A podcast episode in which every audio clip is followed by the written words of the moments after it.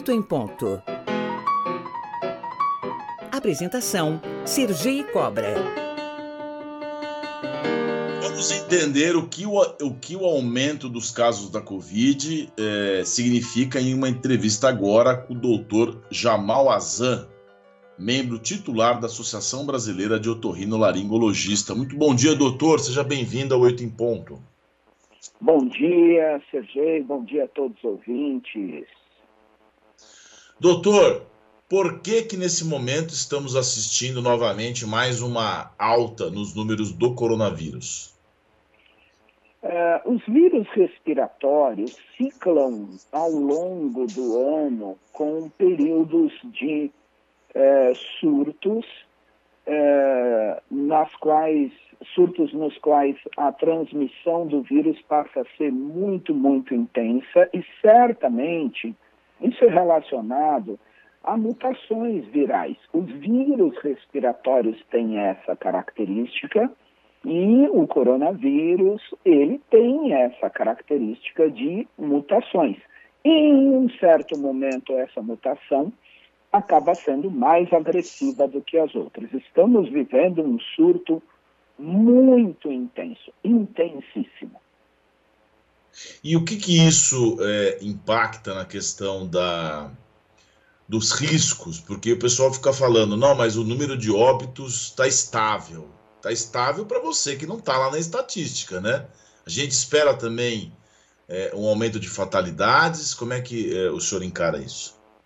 Puxa, sua frase é tão importante para a população é, não podemos pensar em números quando nós temos um familiar ou alguém que está lá.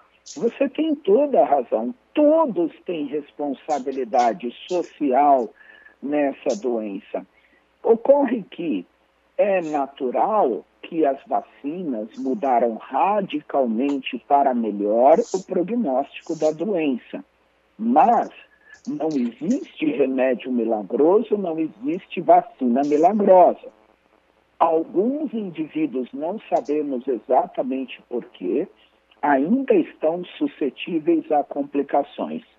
Ah, o coronavírus, né, a Covid-19, é uma doença que reflete tipicamente os padrões de comportamento respiratório da população.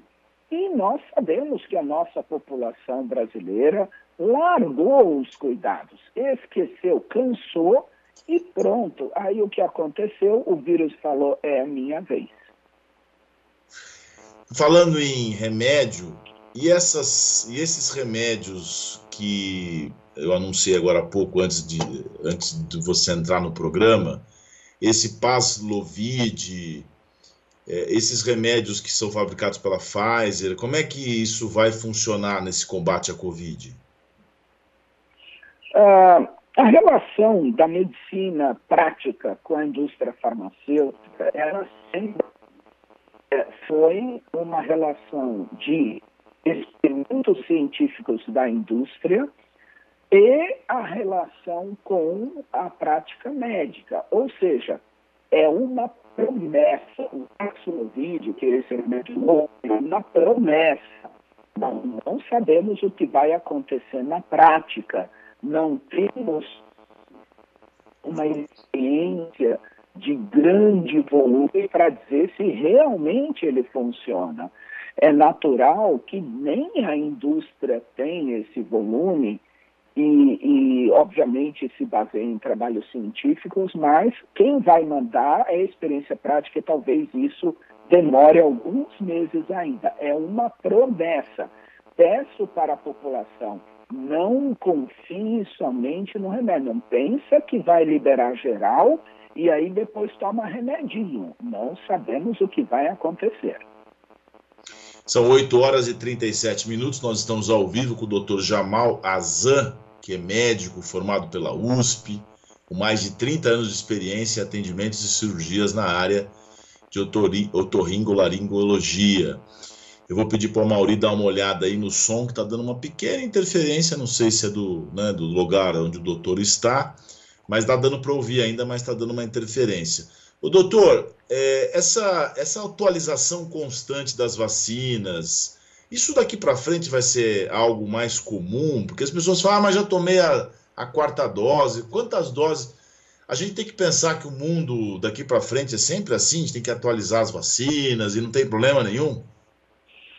Uh, as vacinas para doenças respiratórias têm esse perfil de se atualizarem, em geral, anualmente, mas nós acrescentamos e vamos acrescentar, na minha opinião, uma rotina de vida. Assim como temos que tomar a vacina da gripe, teremos que tomar anualmente ou até duas vezes por ano ou mais a vacina da Covid-19. Os vírus respiratórios são assim, eles mudam. Vejam, aquelas viroses de infância, sarampo, catapora, o vírus é o mesmo há milhares de anos, mas os vírus respiratórios mudam. Então, sim, temos agora uma nova vacina bivalente, que pega uma nova variante Ômicron, mas já estamos a várias outras variantes depois da Ômicron. Então, teremos que nos conformar até que a medicina consiga a cura. Por enquanto, precisamos sim das vacinas, confiem no governo federal. O sistema de vacinação do Brasil é um dos melhores, aliás, é considerado o melhor do mundo confiem nas vacinas. Falando em acomodação, a Prefeitura de São Paulo distribuiu ontem máscaras em terminais de ônibus. Mais de um milhão de máscaras. Não é obrigatório o uso, mas não é mais restrita só a grupos de risco. É, como é que você vê essa ação da Prefeitura e se a população vai entender que usar máscara, como nos países orientais que a gente vê às vezes no Japão, as pessoas usando máscaras no metrô, independente de um surto ou de um perigo atual? Eu acredito que é uma medida extremamente correta. Temos que chamar a atenção da população que o uso de máscaras é fundamental em ambientes coletivos, especialmente naqueles onde o, o contato é muito próximo, como no transporte coletivo. Chamo a atenção que as máscaras de pano devem ser abandonadas. As máscaras de pano não funcionam. Devemos usar as máscaras N95 ou PFF2 ou máscaras cirúrgicas. Ocorre que os trabalhos mostram que as máscaras de pano não têm eficácia de proteção nem para você deixar de transmitir, nem para se proteger contra o vírus. Portanto, máscaras N95 PFF2 ou máscaras cirúrgicas. Muito bem, conversamos ao vivo aqui no Oito em Ponto com o Dr. Jamal Azan, otorrinolaringologista e membro titular da Associação Brasileira de Otorrinolaringologia. Doutor Jamal, muito obrigado por sua participação aqui no Oito em Ponto. Uma excelente terça-feira para você. Obrigado igualmente e não subestimem a Covid. Ótimo dia para todos.